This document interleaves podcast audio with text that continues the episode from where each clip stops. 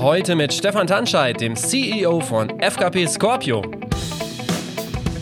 Wir waren nie die crazy Typen, die mit Shampoos, Nutten und Koks irgendwie den Künstlern hinterhergelaufen sind. Wir haben das immer, wir wollten immer die normalen Leute in der Branche sein. Ganz normale Typen, mit denen man sich normal über jedes Problem unterhalten kann und wo es eher freundschaftlich familiär zugeht. Nicht diese ganze Madness, Rock'n'Roll, Rockstar-Geschichte so hoch gehängt wird. Und es gibt viele Künstler, die das sehr gutieren und die auch genau das suchen. Herzlich willkommen beim Redfield Podcast mit Alexander Schröder. Ich freue mich heute, Stefan Tanscheid als Gast im Redfield Podcast begrüßen zu können. Stefan ist der CEO von FKP Scorpio und führt gemeinsam mit dem Firmengründer Volkert Kopmanns die Geschäfte von einem der größten deutschen Veranstalter für Tourneen und örtlichen Konzerten mit diversen ausländischen Tochterfirmen. Außerdem ist FKP Scorpio einer der größten Festivalveranstalter Europas. Darunter sind Namen wie das Hurricane und Southside Festival, Highfield, Mera Luna und äh, oder das Deichbrand. Und wie wir alle wissen, sind die in diesem Jahr alle ausgefallen oder fallen noch aus und wie die Firma damit umgeht und überhaupt über Stefans Karriere in der Musikbranche wollen wir heute reden. Aber erstmal herzlich willkommen. Moin Stefan. Moin Alex, hallo. Vielen Dank für die Einladung. Ja, vielen Dank, dass du die Zeit genommen hast. Ich kann mir vorstellen, bei euch geht es, oder vielleicht hat es sich so ein bisschen abgeschwächt, geht es gerade turbulent zu. Wie ich eben schon sagte, alle Festivals fallen aus. Wie sieht es denn überhaupt so gerade bei euch, bei dir aus? Wie ist die Stimmung und wie zuversichtlich schaut ihr so aufs kommende Jahr? Oh ja, das sind direkt viele Fragen zum Einstieg. Ja. Also das ist ziemlich irre. Mittlerweile hat man sich ein bisschen dran gewöhnt. Also schon die erste Tatsache, dass wir nicht mehr zusammen in einem Büro sind und an diesen ganzen Dingen zusammenarbeiten, was wir normalerweise tun. Wie du gerade schon eingangs gesagt hast, machen wir viele Festivals, viele Tourneen, das mit viel Herzblut und unserer Firmenfamilie bauen wir das das ganze Jahr so ein bisschen wie mit Legosteinen auf und ab und die ganze Zeit wieder um und sein, das findet nicht statt, beziehungsweise findet es sehr verändert statt. Ähm, wir haben uns alle an diese Videocall-Situation und so weiter mittlerweile gewöhnt und mittlerweile sind die Überraschungen auch nicht mehr so groß wie vor drei Monaten, als jeden Tag irgendwie 5000 neue Fragezeichen aufpoppten, mhm. als man aufwachte. Also so ein bisschen hat sich das eingegroovt, aber es ist natürlich immer noch eine Katastrophe. Also A, es ist wahnsinnig traurig, dass wir sehr, sehr viel absagen oder verschieben mussten. Ähm, es ist äh, schwierig, was das für die Branche im Gesamten bedeutet, mit den ganzen Menschen, die da auch dranhängen an den Veranstaltungen, die wir so machen. Und ähm, die Zukunft äh, immer noch relativ ungewiss, auch wenn Dinge jetzt ahnbarer oder erwartbarer werden, ist auch das natürlich immer noch ein großes Rätsel.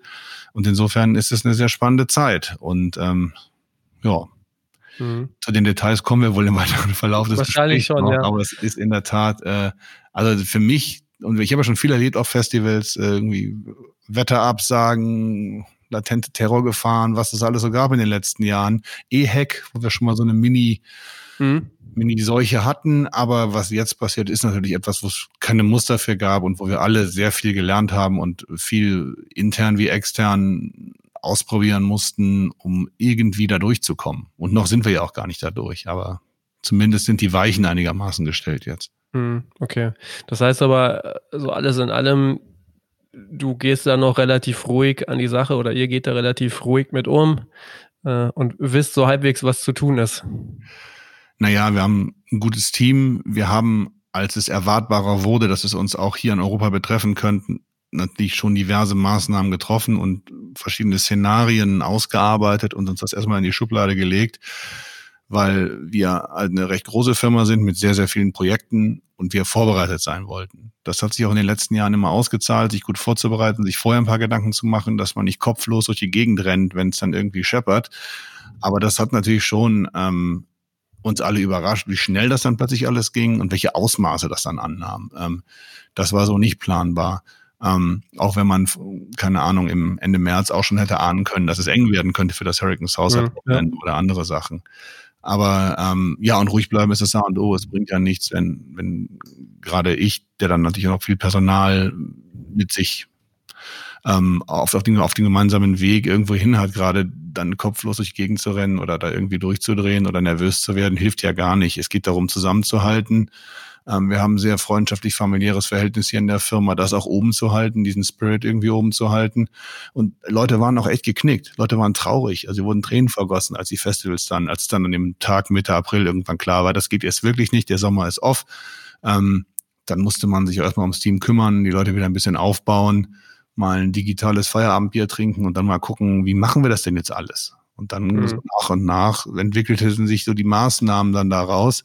Ähm, parallel wurden natürlich mit den Ämtern irgendwelche Sachen besprochen, Absagen, Kurzarbeit, alles Mögliche, was damit noch zusammenhing. Und das ist halt sehr schnell sehr wild geworden. Und das waren dann auch wirklich wilde Wochen, wo wir sehr, sehr viel arbeiten mussten und uns das alles irgendwie überlegen mussten und uns um tausend Sachen kümmern mussten, die wir vorher noch nie bedacht hatten. Naja, und so formte sich dann aber auch so die Idee, was, wie gehen wir denn mit der Situation kreativ um? Wie machen wir das denn jetzt? Und so sind dann unsere digitalen Home Editions von Hurricane Saucer entstanden. So ist unsere Rückerstattungs- ähm, oder Umschreibungsidee entstanden, für die wir wahnsinnig dankbar sind, weil das kann ich vorwegnehmen, irgendwie 85 bis 90 Prozent der Leute ihre Tickets für nächstes Jahr behalten haben und nur ganz wenige, die die Rückerstattung gewählt haben, was toll ist. Die Bands haben den gleichen Move gemacht. Wir haben halt in derselben Nacht noch alle Bands informiert und gefragt, kommt doch nächstes Jahr wieder. Ihr spielt einfach den gleichen Slot am gleichen Tag, auf dem gleichen Festival, nur mit einer anderen Jahreszahl versehen und haben den Bands dann irgendwie vier, fünf Wochen Zeit gegeben, sich zu entscheiden. Die meisten waren nach sieben bis zehn Tagen schon wieder da und meinten, jo, das machen wir. Darum konnten wir auch als erstes Festival irgendwie so schnell mit einem wiederbestätigten Line-Up raus, wo schon 80 Prozent dabei waren. Und das war das, was wir alles so eingesammelt haben, nachdem wir uns kurz überrappelt hatten und das dann versucht haben, diese Scheißgeschichte in irgendwas Positives umzumünzen was auch, ich sag mal, den Umständen entsprechend dann sehr gut geklappt hat. Hm. Klingt ja erstmal den Umständen entsprechend ganz gut. Ja. Ähm, das so sagen kann. Lass mal vorne anfangen. Ähm, ja, bei dir. Denn äh, du warst ja nicht immer der CEO von FKP Scorpio.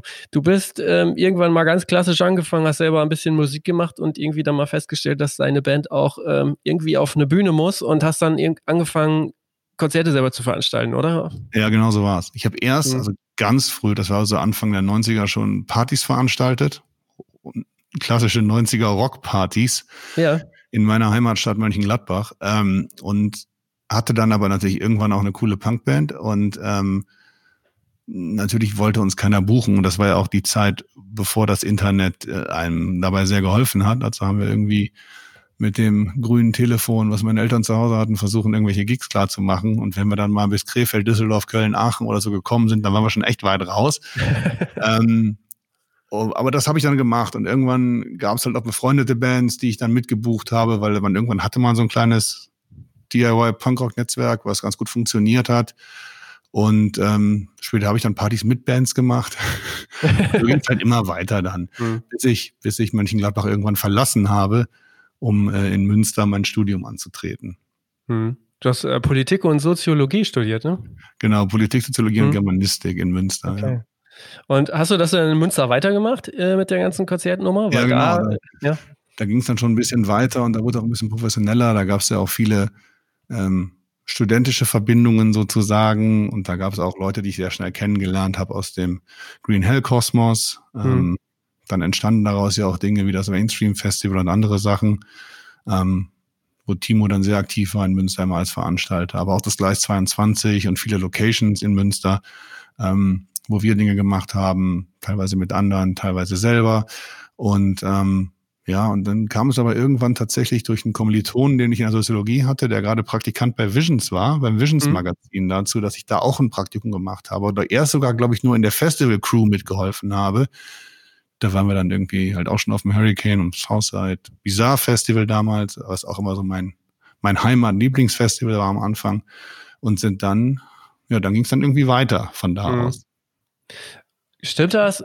Erinnere ich mich richtig, du warst mal in der Musikwoche äh, mit so einem Steckbrief drin und hast erzählt, dass einer deiner ersten Jobs war, äh, um, du musstest, glaube ich, ich, also kannst du mich korrigieren, wenn das falsch ist, aber ich habe so in Erinnerung, dass den Flügel von Udo Jürgens putzen. Ah, das stimmt, als Stagehand, ja. Stagehand in Münster, ja?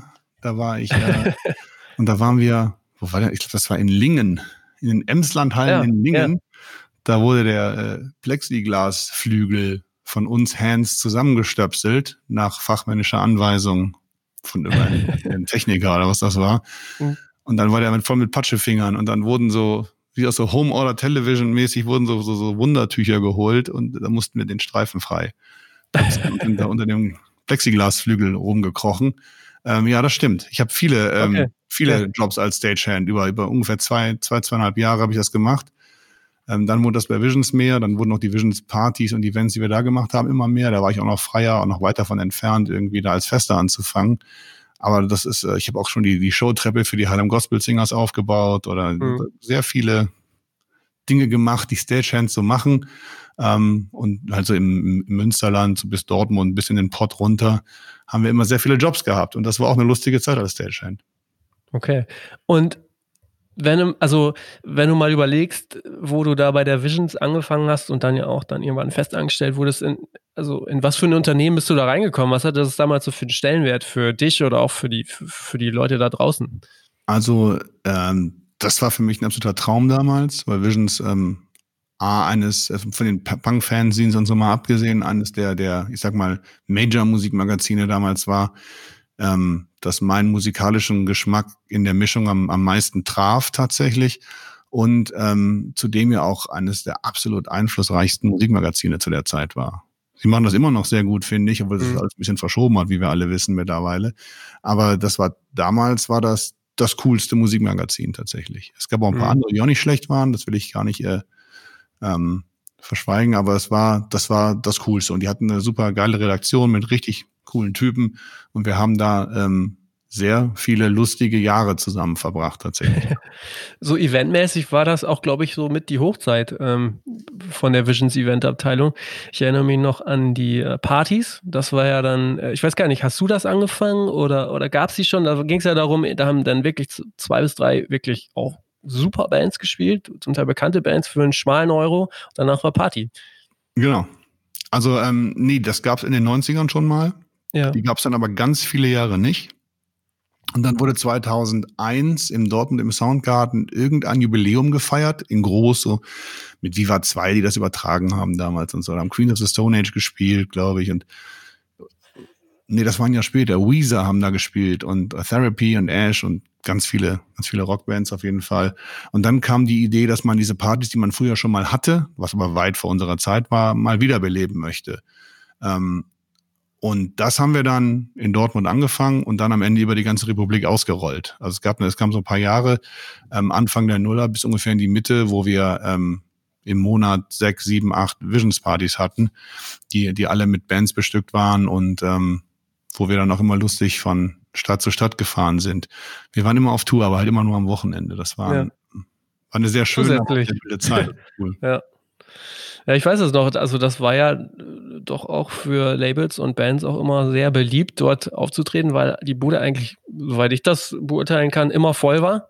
Und ja. es war ja dann am Ende auch einfach eine gute Promo. Also tatsächlich äh, denke ich immer wieder darüber nach, warum das eigentlich gar nicht mehr so stattfinden kann, weil so die Kombination immer so, so, so ein Volltreffer irgendwie war. Ja, ich freue mich auch. Das Format ist so ein bisschen, es gab auch noch andere, die das ja in anderen musikalischen mhm. Bereichen gemacht haben. Aber das hat sich so ein bisschen gelöst, weil das Internet hat viel davon mhm. mitgenommen. Okay. Ich meine nicht, dass Leute nicht immer noch für einen schmalen Kurs gerne Bier trinken oder zu Bands sehen, das glaube ich schon, aber irgendwie hat das Format im Gesamten so ein bisschen überlebt tatsächlich. Mhm. Ja, und ihr hatte da immer viele Bands dabei am Anfang. Ja, genau. ja genau. Erst genau. war Fire in the Attic und als wir das, glaube ich, durch hatten, das Thema, dann waren es dann echt viele aus eurem Stall ja. ja, ja, genau, genau. Da waren wir immer schön hier in Bielefeld im Forum. Das war, ich meine, da habe ich Biffy Clyro zum Beispiel gesehen.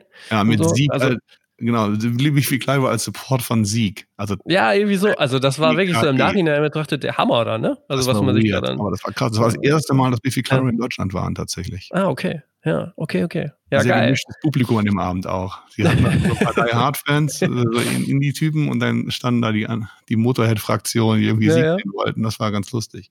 Ja. Aber das war das Schöne an den Partys. Hat sich immer sehr gut gemischt, alles miteinander. Genau. Ja. Und der Visions, Visions Job war dann ja im Prinzip auch ein gutes Sprungwert für dich, aber wenn ich das so richtig sehe, ähm, es scheint ja auch ein sehr beliebter, äh, man scheint ja als Head of Booking bei Visions auch sehr beliebt gewesen zu sein, auch für deine Nachfolger, glaube ich, so wenn man nicht überlege, Roman Pitone oder Thomas Haßmann, die sind ja beide dann relativ äh, gut weitergesprungen in die Musikbranche. Die sind jetzt bei Carsten Janke, glaube ich. Du bist bei Scorpio gelandet. Das genau. war ja anscheinend dann auch ein gutes Sprungbrett, äh, um Netzwerke zu knüpfen und weiter weiterzukommen, oder? Ja, absolut. Ich habe das dann eine ganze Weile als Freier noch gemacht, bis 2003, als, als Matt, mit dem ich das damals immer zusammen gemacht hatte. Mhm. Er war schon festangestellt, ich war noch der Freier, weil ich noch studiert habe. Er ging damals zu Lieberberg, ähm, mittlerweile Live Nation. Ähm, dann kam ich, habe das dann fünfeinhalb, fast sechs Jahre gemacht, dass ich irgendwie ähm, Marketingmanager war, so hieß das damals, für, für, die, für die Veranstalter eben schon. Daher kannte ich die auch alle so früh und die Indie-Plattenfirmen. Und ähm, ja, und natürlich den ganzen Eventbereich, der irgendwann auch später zur eigenen Firma wurde sogar und so gemanagt habe mit fleißigen Helfern, ähm, die auch immer noch alle irgendwo aktiv sind. Und ähm, ja, dann ging es weiter. Und äh, nach mir kam dann Roman, Darauf folgte Thomas, die mittlerweile auch beide bei Carsten Janke äh, hier in Hamburg in der Konzertagentur arbeiten. Also das kann man mit Fug und Recht als Sprungbrett bezeichnen. Mhm.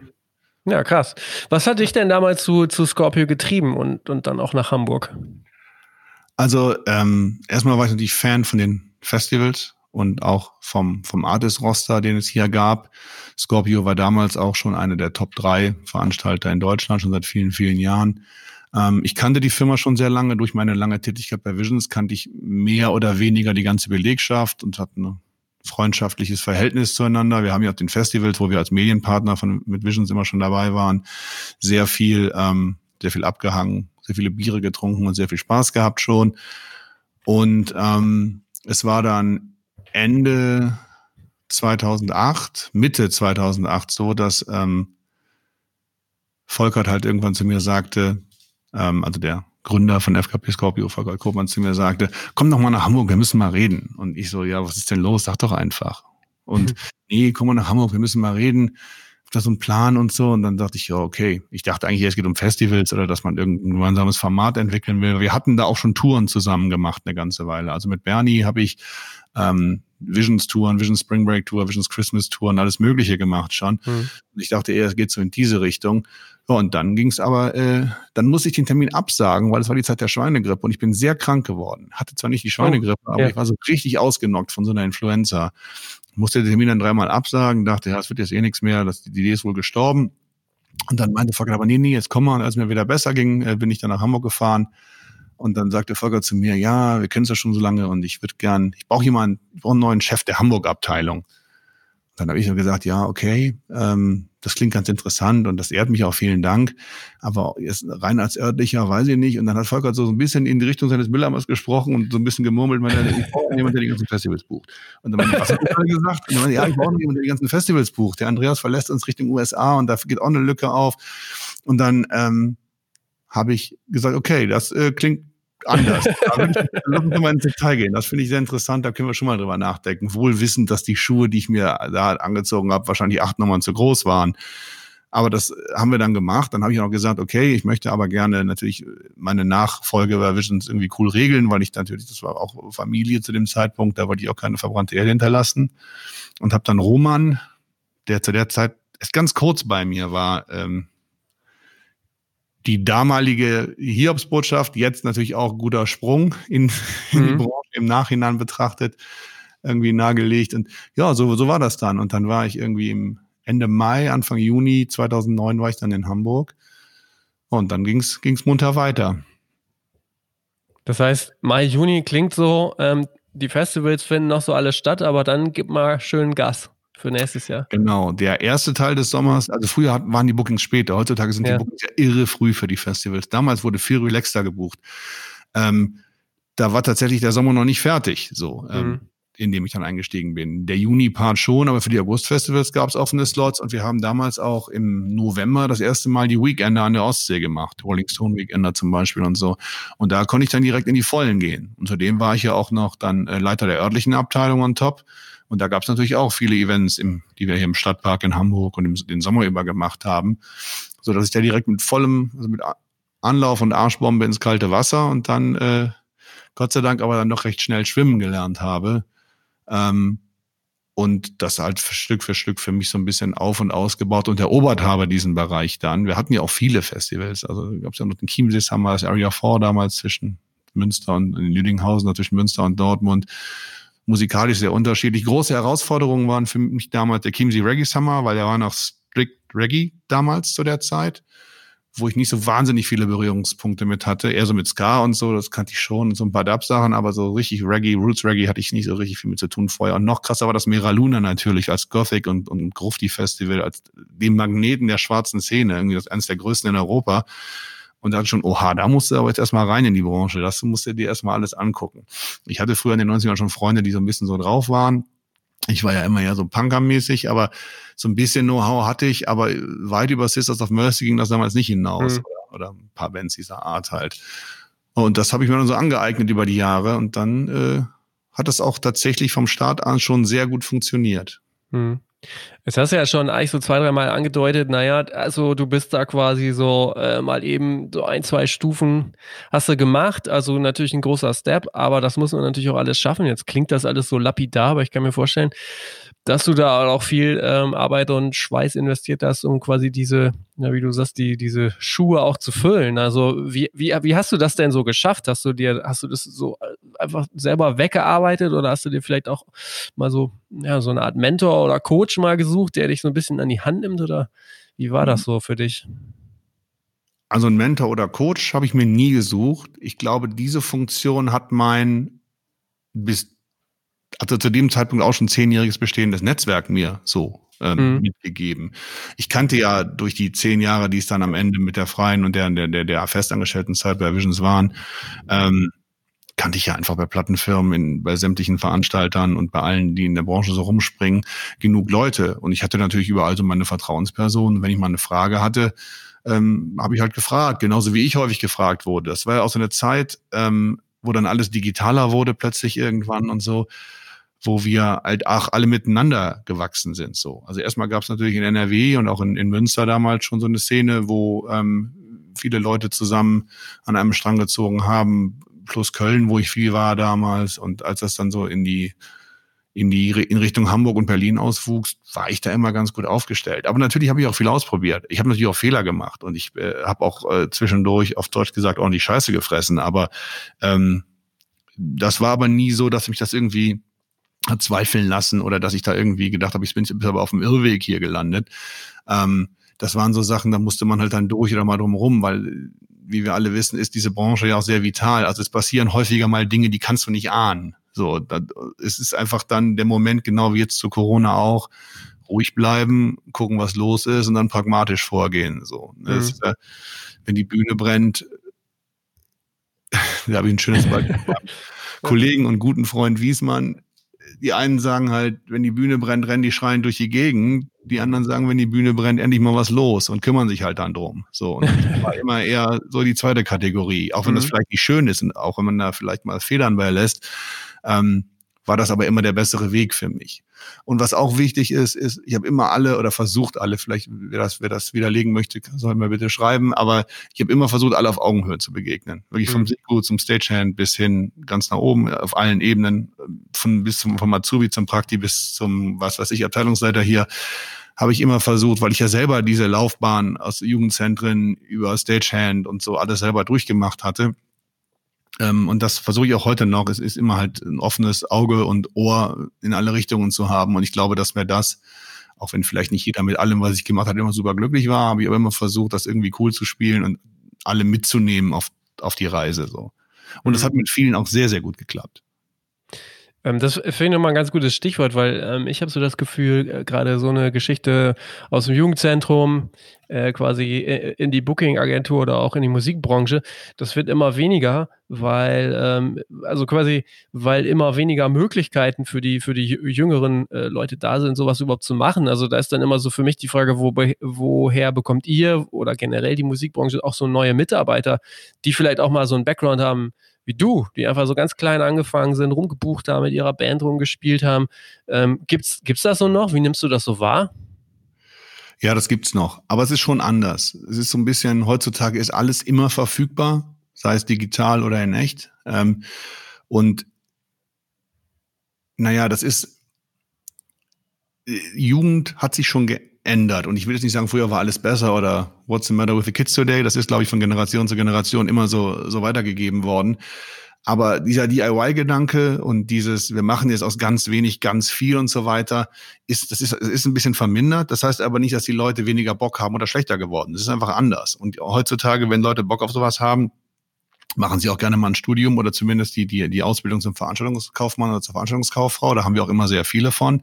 Es macht mir auch Spaß, äh, die Leute entsprechend auszubilden mit in den verschiedenen Abteilungen, die sie dann durchlaufen hier, um auch sie zu möglichst kompletten und umfassenden Veranstaltern zu machen. Es ist aber nicht mehr so dieser DIY-Stahlgeruch, den wir früher hatten, was aber auch gar nicht schlimm ist. Es läuft halt einfach anders. Und das andere gibt's halt schon auch noch, nur, nur in der Masse. Und das sind ja viele, äh, die das heutzutage machen. Ähm, läuft es einfach ein bisschen anders. Genau so wie sich Leute heutzutage äh, bestimmten Szenen nicht mehr so stark zugehörig fühlen. Ne? Das ist genauso wie, wie Albumkonzepte vielleicht ist auch für die Generation, ähm, die 20 oder drunter ist, nicht mehr so richtig funktionieren. Ähm, das hat sich halt alles ein bisschen verschoben aber das ist äh, überhaupt kein Nachteil. Es ist halt nur anders. So. Und das muss ich mir auch hin und wieder mal sagen. Oder ähm, Leute, die dann vielleicht äh, jenseits der 35 sind, dass das dann, die, dass die Perspektiven sich vielleicht ein bisschen verschoben haben. Mein Lieblingsbeispiel ist, wir hatten ähm, am Ende der letzten Festivalsaison einen ganzen Stapel Promo-CDs von diversen Bands über. Und wenn ich, äh, die habe ich dann irgendwie von meinem Büro in so eine Sitzgruppe gestellt und meinte, hier, schnappt euch die CDs, die sind immer, die brauchen wir nicht mehr, viel Spaß damit. Und vor fünf Jahren hätte es eine Staubwolke und eine Rauferei vor meinem Büro gegeben, wie im Comic. Sie mhm. lagen da drei Wochen. Und dann habe ja. ich so die Leute gefragt, wollt ihr keine CDs mehr? Ich habe gar keinen CD-Player mehr zu Hause, sagt der ja, ja. Wo ich dann so denke, ja, okay. Ähm, das hatte ich halt ein bisschen verschoben, aber das ist äh, für das, was wir hier machen und für die für die Kreativität und den Input in die Sache und auch die die die Liebe zum, zum Detail und zur Sache überhaupt kein Nachteil. Das ist nur ein bisschen anders und das hat sich alles ein bisschen gelockert. Das siehst du auch in den Festival-Line-ups. Heute hast du bei einem Hurricane von Hip Hop über Elektro über Indie, Punk, Hardcore alles, Singer-Songwriter. Ähm, das eröffnet halt auch Möglichkeiten. Und du hast nicht mehr den Punk oder den Hip-Hopper oder den Indie-Fan. Klar, gibt es auch, aber viele sind schon sehr offen in verschiedene Richtungen und feiern dann zusammen eine gute Party. Ähm, und, und das finde ich auch einen absoluten Pluspunkt. Das ist schon sehr mhm. gut. Mhm. Das heißt, so nochmal, also so ein Nachwuchsproblem habt ihr quasi gar nicht. Personal nee, haben wir nicht. Also ich glaube, ähm, ich glaube, dass der ganze Veranstaltungsbereich ähm, aus verschiedenen Gründen immer noch sehr attraktiv ist für die verschiedenen ähm, naja, Altersgruppen nicht, sondern für die, für, die, für die junge Generation, die dann nachkommt und sich irgendwann entscheidet, was will ich denn aus meinem Leben machen. Und ich glaube, dass dass ähm, gerade so die, die Arbeit mit kreativen, mit kreativem Output, das, das muss gar nicht Musik sein, das kann auch Comedian, Poetry Slammer oder, oder irgendwelche Künstler, die Kunst auf Bühnen performen und dafür Plattformen brauchen. Ähm, und ich glaube, daran zu arbeiten, kreativ zu bleiben, auch zu wissen, da ist nicht jeder Tag wie der andere und so weiter. Und ähm, es hat ja auch einen gewissen äh, Fame, obwohl wir das immer direkt gleich versuchen zu drosseln natürlich, dass, äh, dass der Veranstaltungskaufmann jetzt eher äh, mit einer Excel-Tabelle arbeitet, als besoffen im Backstage zu hängen und äh, Künstlern High Five zu geben, auch wenn beides schon irgendwie stattfindet. Aber ähm, aber wenn die Leute sich darauf einlassen, dann, dann haben die also immer eine gute Zeit bei uns. Und ich glaube auch, dass ähm, durch die Marken, die wir so haben, die Festivalmarken und die Künstler, die wir so haben, ähm, Scorpio immer noch eine sehr große naja, Attraktivität für die Leute hat, die so denken, was mache ich denn? Guck mal, die haben viele coole Sachen, da würde ich gern mal hin.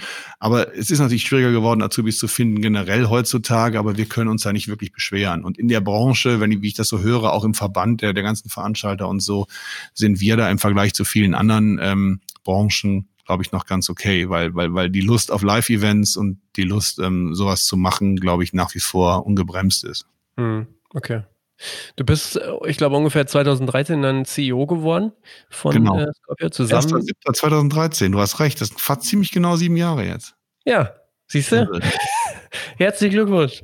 Danke, danke. Was war das selber für ein, realisiert, das ist ja wirklich ja. Krass, Was war das so für ein Schritt für dich? War das nochmal so ein ähnlicher Moment wie damals, als du angefangen bist, oder war das dann eigentlich so für dich, naja gut, das ist jetzt so der nächste logische Schritt?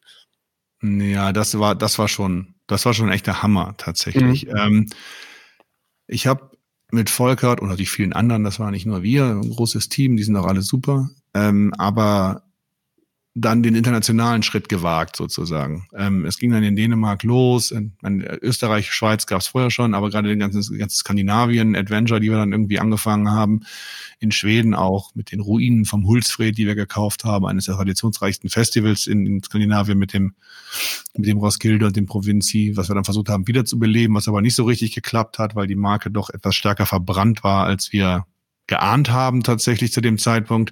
Aber da ging es halt los. Da gab es dann plötzlich, nachdem wir das alles neu aufgestellt hatten in Deutschland, eine große Internationalisierung. Plötzlich kam Holland dazu und weiter und weiter und weiter.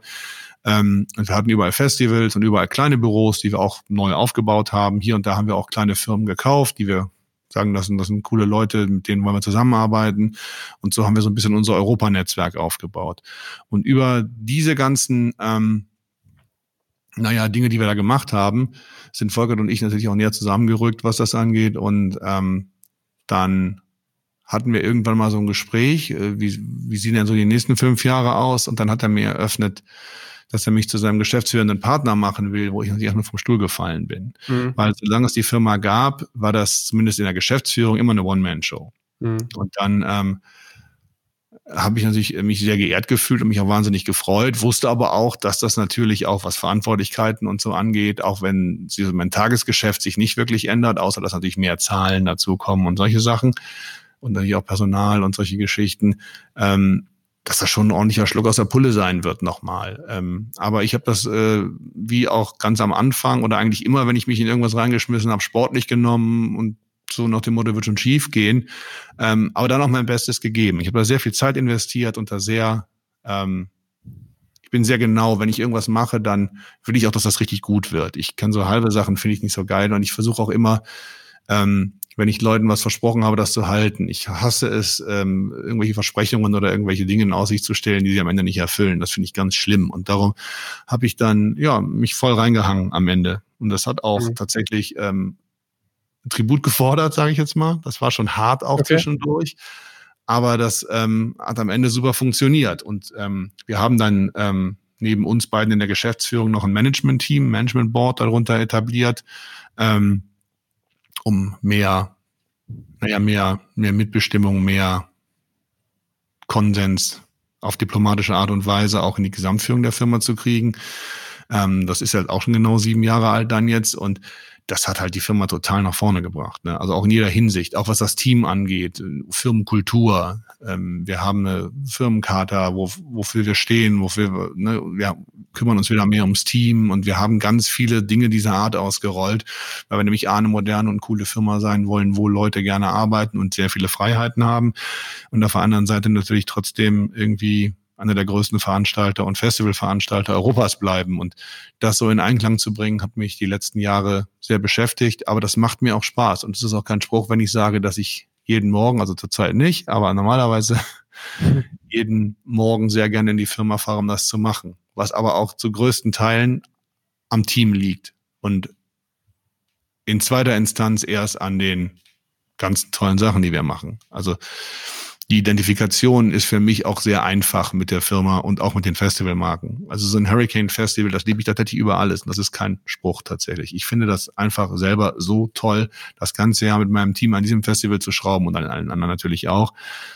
Und dann das Wochenende auf dem Festival zu verbringen und zu sehen, das ist so ein bisschen der Handwerkerpark, was man da, was man da ähm, geschafft und zusammengestöpselt hat. Und das ist schon, schon cool. Und es ist einfach, mhm. ich habe ein Hobby zum Beruf gemacht oder mein Beruf zum Hobby wie rum man das auch immer drehen will. Und ich hätte das nicht besser, besser treffen können. Und ähm, ja, irgendwie ist es immer noch so, dass ich mein, mein Punkrock DIY-Ding mittlerweile natürlich um viele Facetten erweitert, A, beruflich, B, aber auch inhaltlich, ähm, aber genauso machen kann wie, ähm, naja, ich mache das, was ich liebe jeden Tag. Und das ist, glaube ich, das, was, wenn man das sagen kann und dann so dahinter steht und diese Entwicklung so sieht, wie das über die letzten Jahre so gekommen ist, dann dann macht mich das, auch wenn ich auch äh, zu einem sehr glücklichen Menschen. Nicht zuletzt natürlich trotzdem aber auch oft, dass man auch mal im Strahl kotzen könnte und das ist aber nicht alles. Äh, ja. ne? Es ist es ist jetzt nicht so, dass das hier jeden Tag alles so super piesig und fancy und ähm, einfach ist. Natürlich nicht. Unsere Branche arbeiten mit Künstlern. Entwicklungen, die wir nicht beeinflussen können, Wetter zum Beispiel und solche Sachen, die bringen immer wieder neue Herausforderungen mit sich. Aber wenn man die Basis hat, dass man eine gut, gute Produkte, eine gute Firma, ein gutes Team und so weiter hat, dann kann man das sportlich angehen und dann macht es auch Spaß. Jetzt hast du ähm, auch schon gesagt, als du CEO geworden bist und auch in den letzten Jahren, es gab vermehrt quasi Zuwachs innerhalb der Firmengruppe. Ihr seid viel internationaler, habt ihr euch viel internationaler aufgestellt. Kannst du noch mal kurz so skizzieren, ähm, damals, als du angefangen bist oder auch dann, wie es jetzt ist, dass man einfach mal ein, ein Bild kriegt von der Firma. Wie, wie steht die jetzt so da? Also wie viele Mitarbeiter gibt es gerade? Wie viele Festivals veranstaltet ihr? Ja, klar, wir veranstalten über, über Europa 25 Festivals wir haben jedes Jahr mehrere tausend Tourshows. Ähm, als ich anfing, waren wir 55 Mitarbeiter in Hamburg. Jetzt sind wir knapp über 150 in Hamburg und nochmal 200 über Europa. Das heißt, wir haben ein bisschen mehr als 350 Mitarbeiter, die in zwölf Büros sitzen. Wir haben letztes Jahr noch Polen und ähm, UK dazu bekommen. Und ähm, ja, das ist eine richtig große Familie geworden mit ganz neuen und ganz anderen Herausforderungen, gerade auch jetzt in der Krise natürlich, weil die Handlings in den verschiedenen Ländern schon sehr unterschiedlich sind, was die Situation angeht. Und aber man lernt nie aus und man arbeitet mit sehr mhm. vielen coolen, äh, jungen, kreativen Menschen in den verschiedensten Ländern zusammen. Und auch wenn die Länder alle sehr nah beieinander sind, geografisch betrachtet, sind so Mentalitäten und, und, und, und Dinge, Sichtweisen, die damit zusammenhängen, ähm, oft doch grob unterschiedlich und das ist sehr spannend und das macht auch Spaß mhm. und ist auch bereichernd auf viele verschiedene Arten.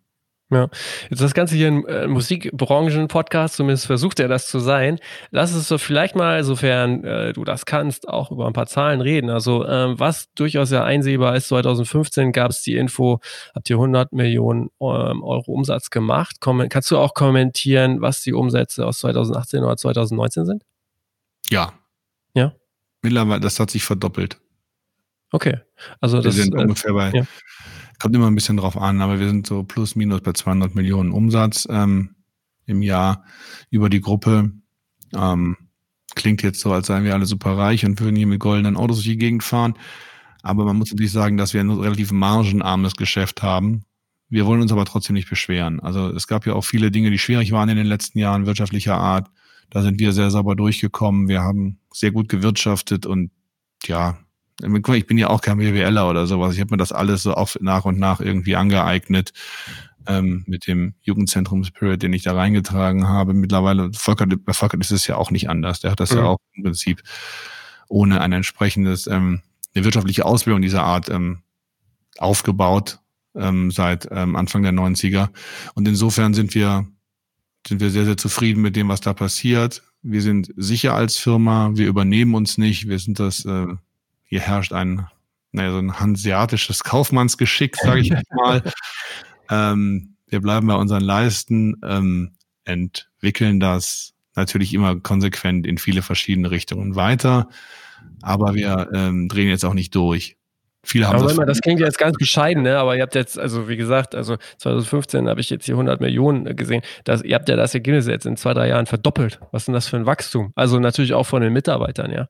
Ja, das ist schon Wahnsinn. Das liegt natürlich sehr daran, dass wir international so viel dazu gewonnen ja, haben. Das, also mhm. wenn, wenn du einen Markt bespielst, Deutschland ist ein großer Markt, äh, mit der größte Musikmarkt in Europa.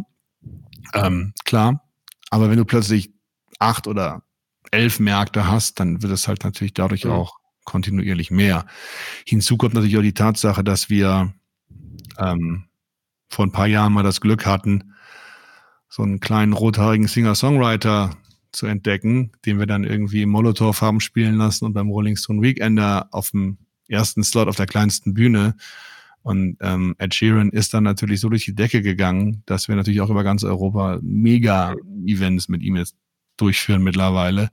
Und das ist auch natürlich durch das Touring gekommen, dass wir dadurch, dass wir größer wurden, noch immer mehr größere Künstler hatten. Wir touren ja auch die Foo Fighters und die Rolling Stones und ähm, Justin Bieber.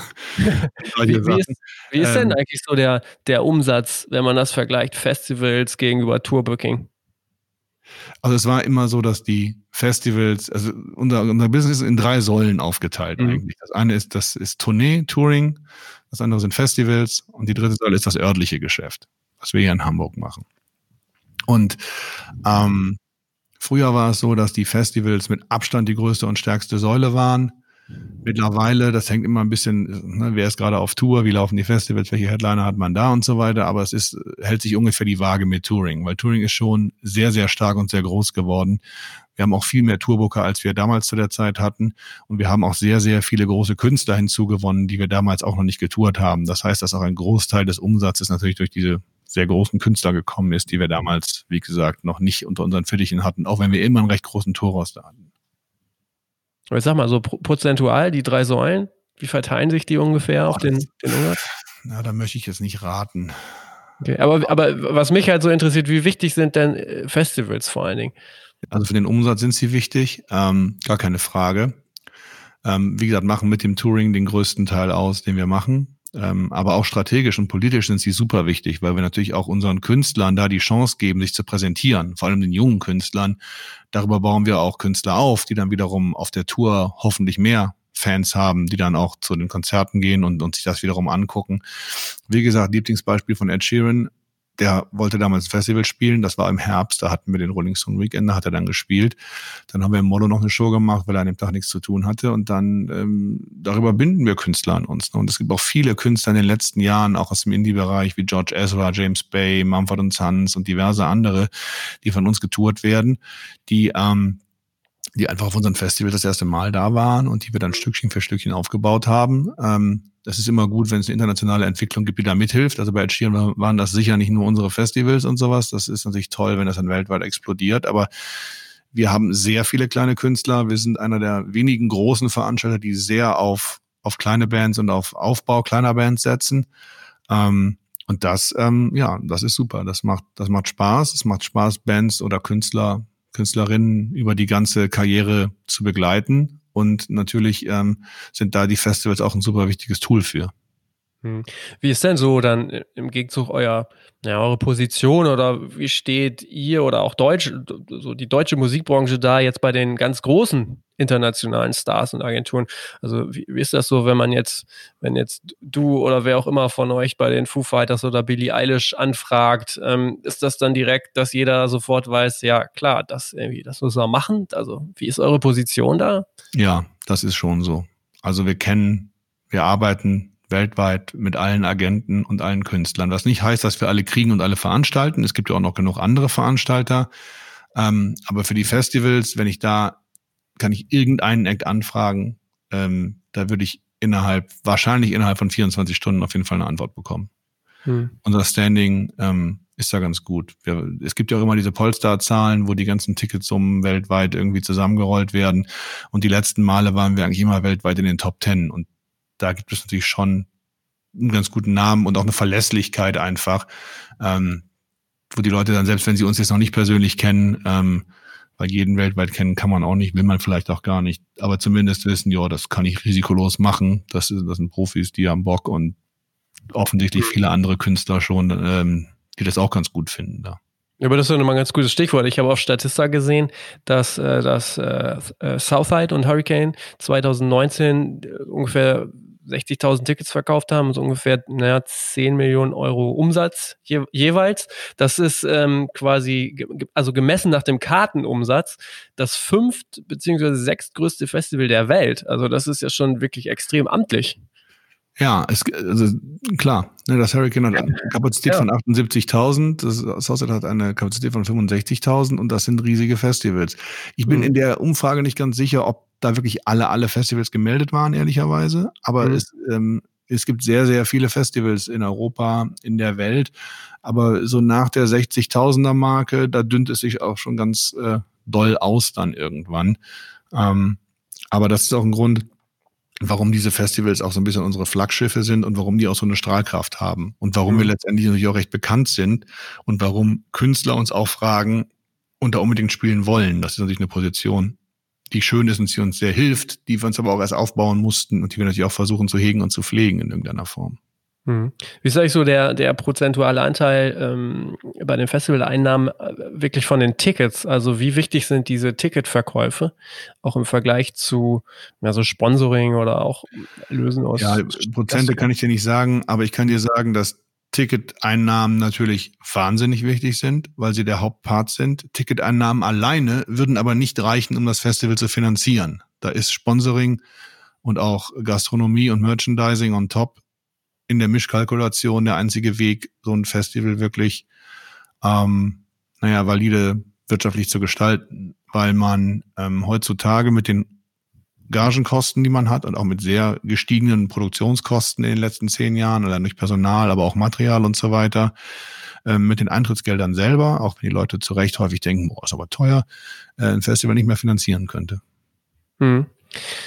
Das ist immer ein ganz gutes Stichwort, auch mit dem Sponsoring. Also, wenn man sich das so anguckt, es gibt immer neue Stände, es gibt Riesenräder. Also, das Festival Supermärkte ist, glaube ich, so der Trend der letzten Jahre, also, wenn ich das so mitgekriegt habe.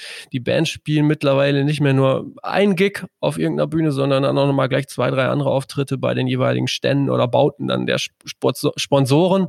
Ähm, du sagst ja selber, das gehört irgendwie letztendlich dazu. Es muss finanziert werden. Und ich glaube auch, dass, dass viele Fans auch das brauchen, also das Verlangen, dass noch mehr Event quasi geboten wird. Was glaubst du denn, wo geht denn die Reise da noch hin? Also muss man das, dieses Spiel immer weiter aufdrehen in der Größenordnung? Nee, muss man nicht. Wir wollen das auch explizit gar nicht. Ähm, wir wollen diese Feiermarkisierung von Festivals, da steht, also ein Riesenrad haben wir auch, das finden wir einfach schön, weil es schöne Bilder gibt, wo Leute das lieben. Also wir sehen ja die Zahlen, wie das genutzt wird, da haben Leute Bock drauf. Wir wollen aber keinen Kirmesmarkt aufbauen da. Und wir versuchen auch, gerade im, im Hinblick auf die Sponsoren immer mit den Sponsoren darüber zu sprechen, wie die Aktivierung, wie das Sponsormodul von ihnen aussieht, ähm, um den Leuten irgendwas zu bieten, was einen gewissen Wert hat. Und wir versuchen das auch alles sehr nachhaltig zu gestalten. Das gilt für die Festivals im Allgemeinen, um den Fußabdruck zu verringern. Also bei uns wird kein Papierzeug oder kein Plastikkram rumgeschmissen oder sowas. Das ist halt einfach ähm, in der Festivalphilosophie oder Firmenphilosophie so verankert. Und wir versuchen immer großen Einfluss darauf zu nehmen, dass das auch irgendwie cool wird, natürlich. Und ähm, das gelingt auch in den meisten Fällen. Ich will nicht sagen immer, aber in den meisten Fällen gelingt das. Und wir versuchen halt nicht so einen riesen Rummelplatz draus zu machen, wo man dies und das an jeder Ecke noch machen kann. Wir sind Musikfans, wir wollen auch Festivals für Musikliebhaber und Liebhaberinnen machen. Ähm, aber wie gesagt, Nebenstadtplätze muss es geben. Das macht ja auch Spaß, wenn es coole Sachen sind. Aber wir achten schon sehr genau darauf, was für Sponsormodulen haben wir, ähm, was wollen wir on top noch irgendwo dazu machen. Ähm, zum Beispiel so Poetry Slam am Morgen oder mal ein Hörspiel oder so, das finde ich cool. Das gibt auch Sinn für mich, weil das auch Kunst ist, die eine Bühne finden soll. Ähm, so richtig äh, Halligalli-Quatsch an jeder Ecke, das brauchen wir dann nicht zwingend. Das ist zumindest nicht das, was wir so, so in die, in die Core-Story unserer Festivals wirklich rein ähm, reinbauen wollen. Mhm, okay. Okay. Wenn, wenn ihr jetzt, ihr habt 25 Festivals, ähm, ich habe gesehen, also ihr startet ja auch immer mal wieder etwas Neues, wie jetzt zum Beispiel sollte das Limestone Festival in äh, München stattfinden. Wie geht ihr ran, wenn ihr so neue Konzepte erarbeitet? Schaut ihr dann auf der Karte, wo, wo fehlt irgendwie noch was? Oder ist das Konzept zuerst? Also es muss ja schon dann auch irgendwie, also nur eine Bühne irgendwo hinzustellen und jetzt mal in Anführungsstrichen ein paar, paar Stars zu buchen, das wird ja nicht mehr reichen. Also wie geht ihr da so vor? Genau, also die Zeiten bei Festivals haben sich auch geändert. Damals einfach ein Acker mit einer Bühne, ein paar Dixies, Zaun rum, Bierbude, Fressbude war, war damals ein Festival, ist lange nicht mehr so. Menschen wollen Komfort, wollen Service, wollen Sicherheiten, wollen WLAN. ähm, nein, aber es ist tatsächlich so, und auch Essen, also nachhaltiges Essen, also Nachhaltigkeit in jeder Hinsicht. Es gibt Festivals, wo das überhaupt keine Rolle spielt, aber bei uns spielt das eine Rolle, weil unser Publikum so ist und das finden wir auch gut. Das, das, das wollen wir, das tragen wir mit und Festivals sind einfach anders. Jetzt ist die Frage, es gibt sehr viele Festivals in Deutschland. Viele bezeichnen den Markt als gesättigt. Ich auch, für einfach so ein random Festival irgendwo ja auf dem Acker, ich glaube, da wird es langsam eng. Es sei denn, du hast irgendwas, was, was ganz besonders ist bei dem Festival, einen tollen See oder irgendeine gute Geschichte oder irgendwas, dann geht's vielleicht noch. Ansonsten wird's schwer. Ansonsten muss man eher gucken, was, was fehlt dem Markt denn womöglich noch oder wo gibt's eine tolle Location. Ähm, es, wir fanden, dass es in Süddeutschland ähm, keine Hip-Hop-Festivals gibt. Und wir hatten ja lange den Chiemsee Summer im Süden. Ähm, das Gelände war schön, aber jetzt nicht optimal, wenn man was Größeres plant, als das, was wir da gemacht haben. Und dann haben wir irgendwann diesen wundervollen See mit diesem karibisch-blauen Wasser in Moosburg gefunden und dachten, ja, cool, das ist auch, äh, das ist nah an München ähm, im Norden. Ähm, und wir hatten die Möglichkeit, Post Malone zu buchen, der mit Billie Eilish der Act war 2019. und auch in 2020 rein. Und dann haben wir einfach mal angefangen, das, das, das zu bauen. Und ähm, wir gucken uns das ganze Jahr über Gelände an und scouten so ein bisschen in der Gegend rum und haben dann so ein paar Gelände in der Schublade, manchmal auch ein paar Konzepte. Und wenn das dann irgendwie matcht, dann rollen wir das aus. Wir machen das aber schon sehr bedacht und mit Herzblut und auch natürlich wachsend. Wir sind, also wir machen das jetzt nicht so wie, wie andere Companies vielleicht, die das dann eröffnen, wie Starbucks oder McDonalds-Filialen.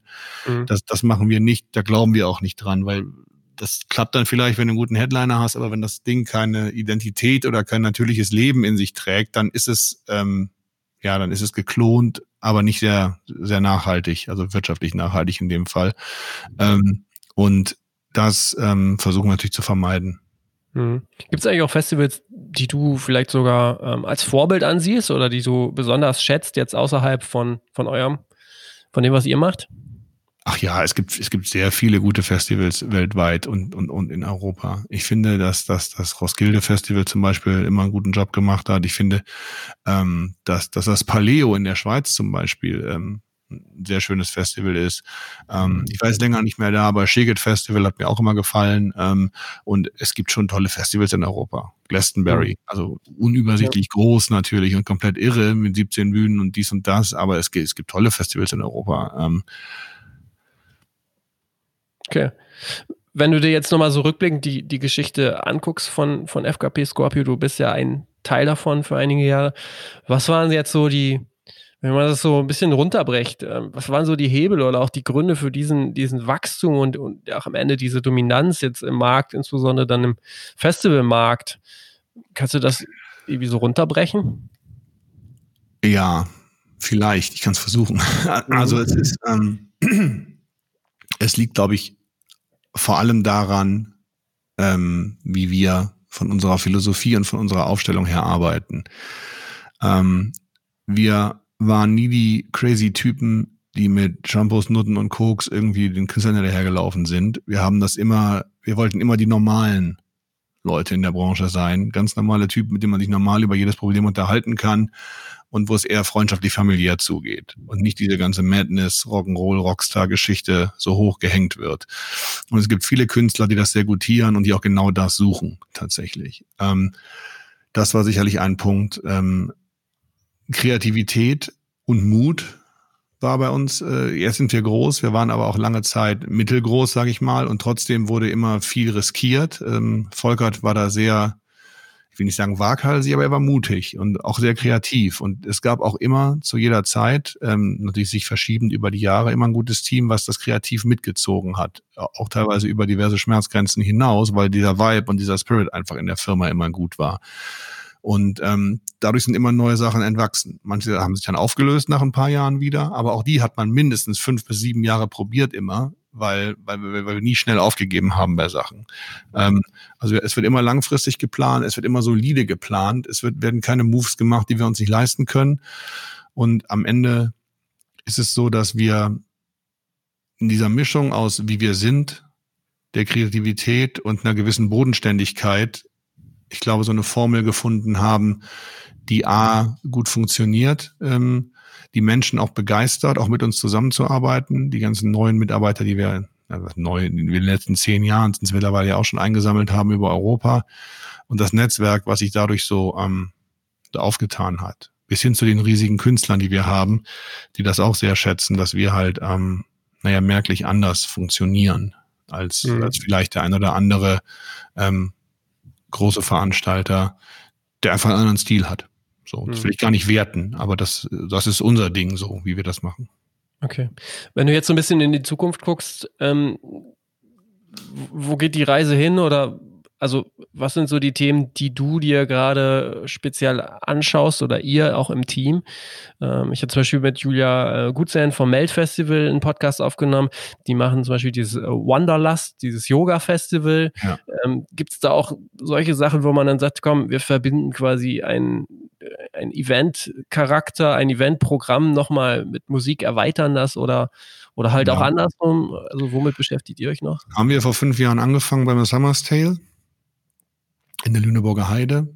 Da gibt es auch neun verschiedene Arten von Yoga und ähm, ganz viel so, so Workshops von, von Häkel- und Strickkursen bis, bis Woodworking, bis ähm, ganz viel Activity, ähm, Pferdenlesen, Nachtwanderungen, Kanufahren, ähm, ganz viele Sommelier und überhaupt Kulinarik-Workshops und natürlich auch viel Musik aber äh, sehr, sehr viel Dinge, die man erlernen kann. Man kann den ganzen Tag Kurse machen, irgendwelche Leute, die mit dem Fahrrad ohne Geld um die Welt gereist sind, erzählen ihre Geschichte und da ist Musik nicht der Star, da ist das der andere Part der Star. Aber Musik gibt's dann auch. Und da hatten wir auch tolle Bands und auch tolle Line-Ups. Das hat auch gut funktioniert in den letzten Jahren. Das ist auch ein kleines, aber feines Festival, also in unserer Range klein.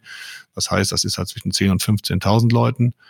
Ähm, auf einem wunderschönen äh, Gelände mitten in der Natur, in der Lüneburger Heide.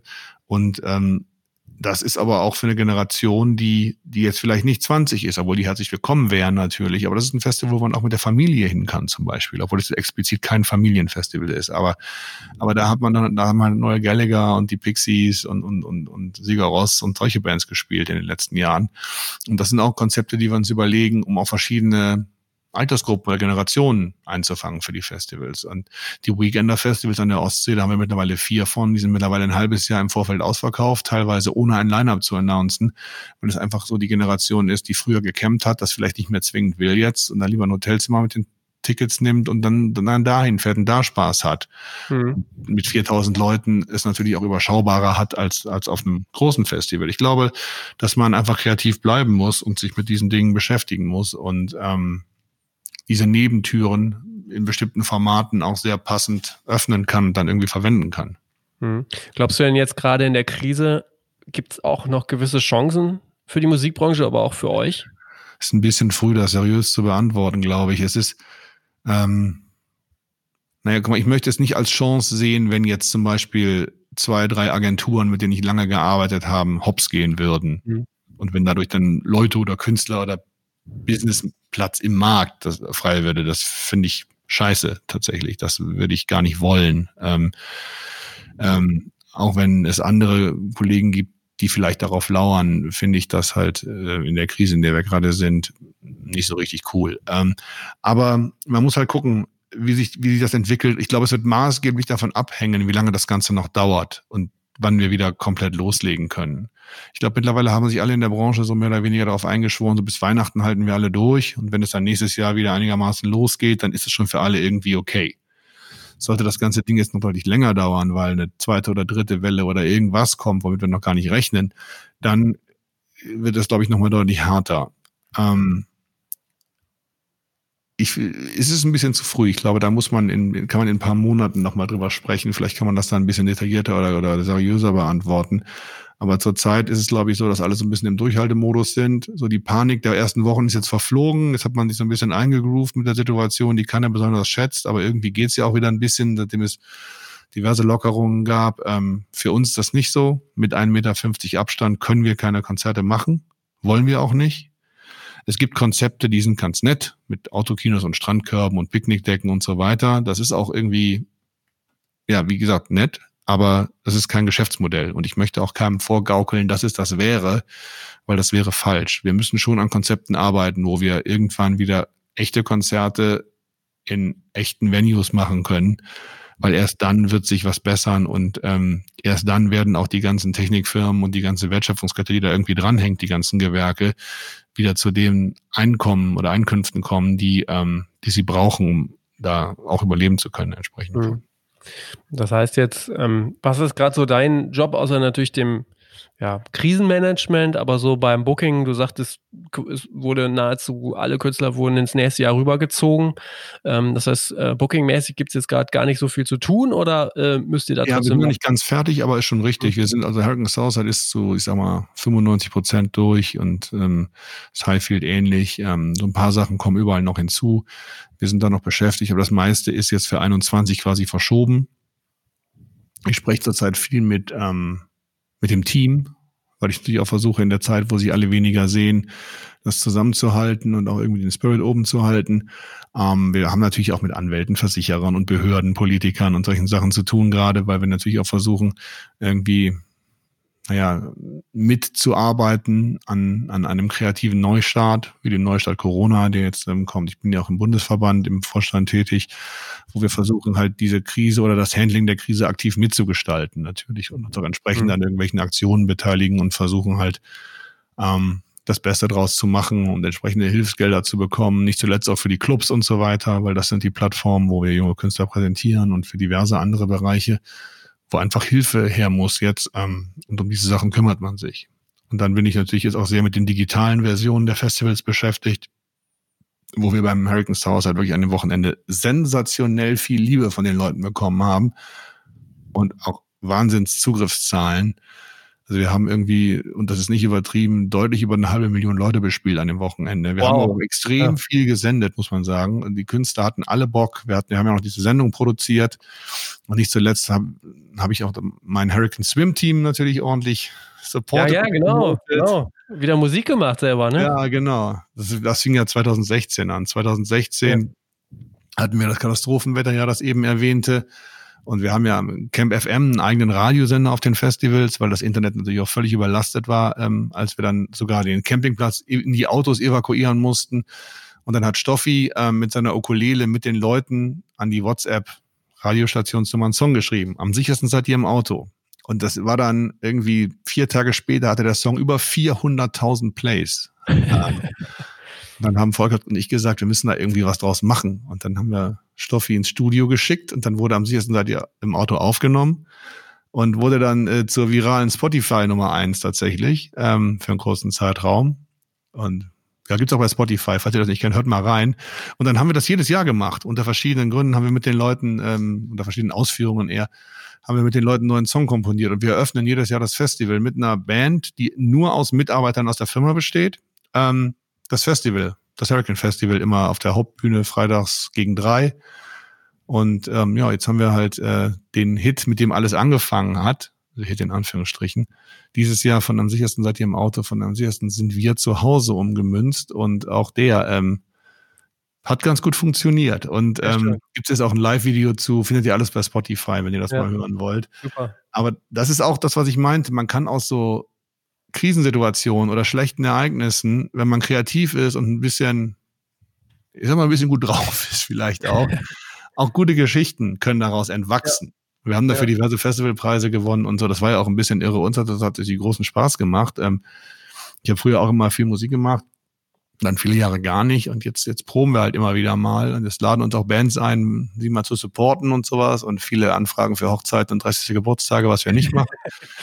Ähm, aber ähm, ja, das ist halt auch eine schöne Geschichte. Und so wie, so wie, keine Ahnung, beim Wacken die Feuerwehrkapelle das Festival eröffnet, machen wir das jetzt immer beim Hurricane. Und ähm, die Leute haben Bock drauf. Und solange die dann noch Bock drauf haben, machen wir das auch gerne weiter. Jetzt haben wir, hätten wir eigentlich Fünfjähriges gehabt dieses Jahr. Das wird jetzt verschoben um ein Jahr. Ähm, ja, ja super. Mal rein, ist ganz witzig ja. geworden. Ähm, Nochmal so zu, zum Abschluss, weil ähm, man merkt ja auch, wenn man mit dir spricht und äh, wenn man sich über dich und auch über Scorpio ähm, informiert, äh, trotz dieser ganzen, dieses ganzen Business-Aspekts, es geht immer sehr viel um die Musik, das ist euch auch sehr wichtig, das hat man jetzt auch im Interview rausgehört. Ähm, du bist da ganz dicht dran an äh, auch gerade so Up-and-Coming-Künstlern, sage ich mal. Was ist so dein Tipp für, naja gut, dieses Jahr ist ein bisschen schwierig, aber dann spätestens vielleicht im nächsten Jahr wer hat so als nächstes dein, seinen Durchbruch? Was äh, würdest du da mal, kannst du eine Prognose wagen, wen man sich mal anschauen muss? Ja, es gibt, die Frage ist halt, wie klein muss der Act jetzt sein, damit ich ihn hier noch erwähnen darf. Aber ich finde, dass, ähm, also eingefleischte Musikkenner werden das schon kennen, aber ich sag's mal für alle, also Idols auf jeden Fall. Mhm. Fontaines DC auf jeden Fall auch großartig. Äh, Tones and I ist eine Künstlerin von uns, die ich großartig finde.